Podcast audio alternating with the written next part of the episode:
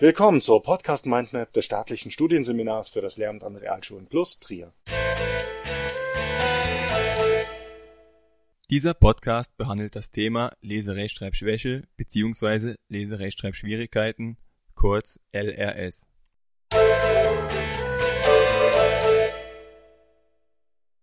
Zunächst wird erläutert, was LRS ist, wie Sie LRS erkennen und welche möglichen Ursachen es gibt. Anschließend erfahren Sie, wie Sie die Schülerinnen und Schüler mit LRS im Unterricht fördern können. Was ist unter LRS zu verstehen? Von LRS wird gesprochen, wenn ein Kind das Lesen oder Schreiben in der dafür vorgesehenen Zeit nicht oder nur sehr unzureichend erlernt hat. Zur Kennzeichnung dieser besonderen Schwierigkeiten beim Lesen und Schreiben lernen haben sich seit Beginn des 20. Jahrhunderts unterschiedliche Begriffe etabliert. Was sich hinter den verschiedenen Bezeichnungen verbirgt und in welchen Zusammenhängen sie üblicherweise verwendet werden, soll nachfolgend kurz dargestellt werden. Der Begriff Legasthenie, welcher Anfang des 20. Jahrhunderts von dem ungarischen Kinderpsychiater Paul Ranspurg geprägt wurde, wird heute nicht mehr verwendet. Im deutschsprachigen Raum etablierten sich daneben später der Begriff der Leserechtschreibschwäche sowie das Kürzel LRS. Heute wird zwischen Lese-Rechtschreibstörung und isolierter Rechtschreibstörung unterschieden. Von einer Lese- und Rechtschreibstörung wird gesprochen, wenn eine bedeutsame Beeinträchtigung in der Entwicklung der Lesefertigkeiten vorliegt. Häufig werden Lesestörungen von Rechtschreibstörungen begleitet, die trotz verzeichneter Fortschritte beim Lesen dann bis ins Erwachsenenalter anhalten. Störungen in der allgemeinen Sprachentwicklung gehen diesen Entwicklungsstörungen schulischer Fertigkeiten meistens voraus von einer isolierten Rechtschreibstörung wird gesprochen, wenn ausschließlich eine bedeutsame Beeinträchtigung in der Entwicklung der Rechtschreibfertigkeiten vorliegt, ohne vorangehende oder begleitende Lesestörung. Die Diagnose der Störungen setzt die Erfüllung folgender Kriterien voraus. Der Prozentrang in einem Lese bzw. Rechtschreibtest liegt bei PR kleiner gleich 10. Die Leistung in einem schriftsprachfernen Intelligenztest liegt bei IQ größer 70 sowie das Auftreten einer signifikanten Diskrepanz zwischen Intelligenz und Schriftsprachleistung. Daneben gelten folgende Kriterien als Ausschlusskriterien für eine Lese oder Rechtschreibstörung: unzureichende Unterrichtung, unbehandelte Seh oder Hörstörungen, Verlust der bereits erworbenen Fertigkeiten. Sind einige der Ausschlusskriterien erfüllt, obwohl das Ergebnis in einem Lese oder Rechtschreibtest im kritischen Bereich liegt, möchte der Bundesverband Legasthenie und Dyskalkulie e.V eine Schwäche, aber keine Störung der Lese bzw. Rechtschreibentwicklung diagnostiziert wissen.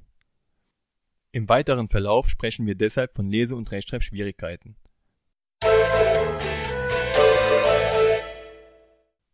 Woran erkennt man Lese und Rechtschreibschwierigkeiten? Zahlreiche Untersuchungen haben nachgewiesen, dass LRS-Kinder grundsätzlich keine anderen, sondern nur viel mehr Fehler als ihre Altersgenossen machen für die LRS-Diagnostik ist in erster Linie also nicht die Fehlerart, sondern die Fehlerzahl ausschlaggebend. Deshalb werden zur Diagnosestellung heute standardisierte und normierte Testverfahren verwendet, die eine zuverlässige Aussage darüber gestatten, ob die beobachteten Leistungen noch in den Normbereich fallen oder ob sie die kritische untere Grenze unterschreiten. Diese Grenze wird mit Hilfe des Prozentranges angegeben. Dieser gibt an, wie viele Personen in einem Test die gleiche oder eine schlechtere Leistung zeigen Häufigkeit und mögliche Ursachen von LRS Aktuelle Schätzungen der sogenannten Prävalenz, also des Verbreitungsgrads von LRS, gehen davon aus, dass zwischen 3 und 20 Prozent aller Lernenden mit Schwierigkeiten beim Schriftspracherwerb zu kämpfen haben. Die Ursachen für die Entstehung derartiger Schwierigkeiten liegen aber noch weitgehend im Dunkeln. Als sehr wahrscheinlich gilt inzwischen, dass bei der Entstehung von LRS auch genetische Faktoren im Spiel sind. Wissenschaftliche Untersuchungen, bei denen umfangreiche Familienstudien durchgeführt wurden, deuten darauf hin, dass die sogenannte Heritabilität, also der Gesamtbeitrag der Genetik zum Ursachengefüge der LRS, bei ca. 50 bis 60 Prozent liegt. Kinder mit Spracherwerbsstörungen im Vorschulalter entwickeln häufiger LRS als Kinder mit unauffälligem Spracherwerb. Deshalb wird der vorschulische Spracherwerb als ein starker Vorhersagefaktor für Lese und Rechtschreibschwierigkeiten betrachtet. Auch das Arbeitsgedächtnis scheint für die Entstehung von LRS eine besondere Bedeutung zu haben. Verschiedene Untersuchungen zeigen, dass die Kapazität des Arbeitsgedächtnisses vor allem für das Lesen-Lernen und den Grammatikerwerb eine Rolle spielt. Vorschulkinder mit gutem phonologischem Arbeitsgedächtnis zeigen signifikant bessere Leistungen in der Sprachproduktion, der Äußerungslänge, der grammatischen Komplexität der Äußerungen und verfügen über einen größeren Wortschatz. Mit der Durchführung von Lese-Rechtschreibtests können unterschiedliche diagnostische Ziele verfolgt werden. Im weiteren Verlauf des Podcasts hören Sie, wie Sie Schülerinnen und Schüler mit einer diagnostizierten Lese-Rechtschreibschwäche fördern können. Um eine wirksame Förderung zu erreichen, sollten vier Aspekte beachtet werden. Erstens die Forschungsorientierung, das heißt, die Förderung sollte sich auf Aspekte beziehen, die für den Schriftspracherwerb von Bedeutung sind. Zweitens die Anforderungsorientierung. Die Förderung sollte sich auf schriftsprachspezifische Lerninhalte und Lernstrategien beziehen. Drittens die Entwicklungsorientierung. Entwicklungsstand und Entwicklungsmöglichkeiten müssen berücksichtigt werden. Nur eine individualisierte Förderung ist zielführend. Viertens und letztens die Voraussetzungsorientierung. Bei der Aufstellung eines Förderplanes sollten die Schriftspracherwerbsmodelle berücksichtigt werden, damit für die geplanten Schritte der Förderung alle notwendigen Voraussetzungen vorhanden sind. Nun werden einige konkrete Beispiele aufgezeigt, wie Sie Schülerinnen und Schüler mit einer Leserechtschreibschwäche fördern können. Zur Förderung der Leseflüssigkeit bietet sich das Laut-Lesetandem an eine einfache Erhöhung des Lesestoffs reicht nicht aus, um die Leseflüssigkeit ausreichend zu fördern.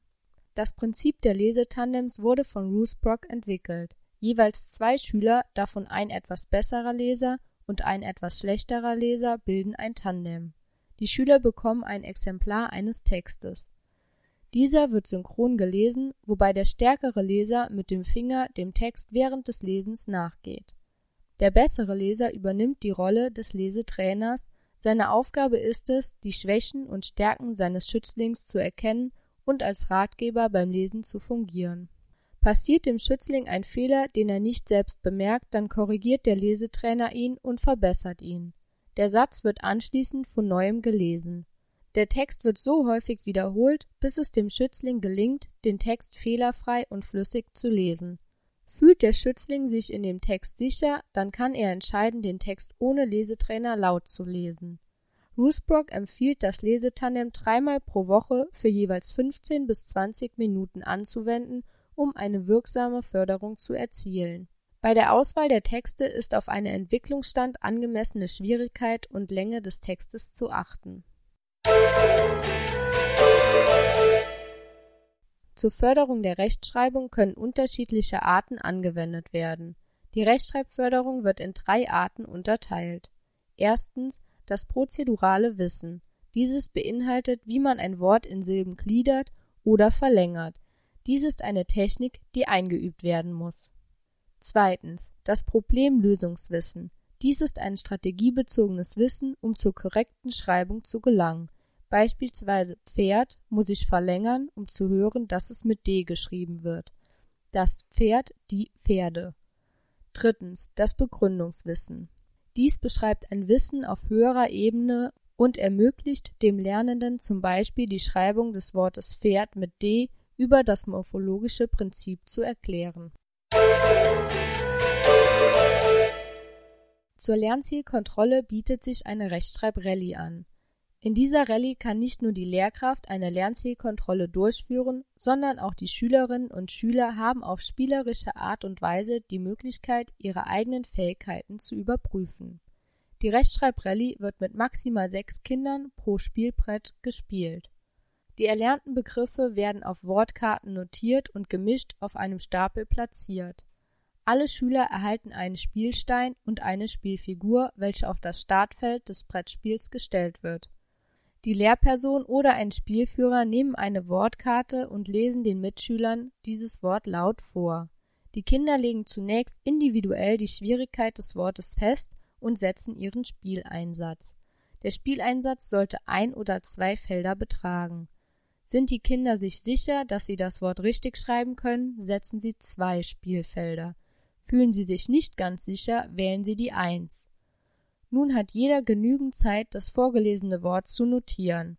Wenn alle Kinder das Wort verschriftlicht haben, wird die Wortkarte aufgedeckt und mit den Verschriftlichungen der Spieler verglichen.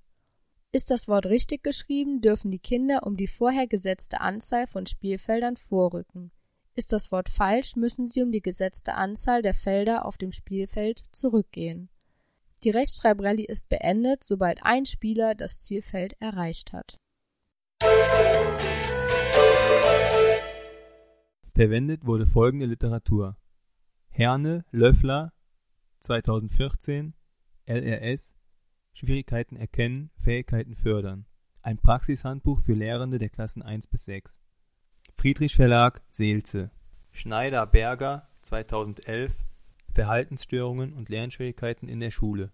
Schöning Verlag, Paderborn. Diese Episode wurde erstellt und gesprochen von Michael Felsen und Susanne Völkel.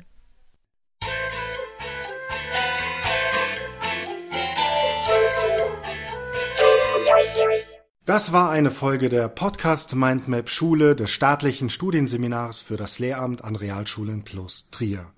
Wenn Sie an weiteren Inhalten rund um das Themengebiet Schule interessiert sind, googeln Sie einfach Staatliches Studienseminar für das Lehramt an Realschulen plus Trier.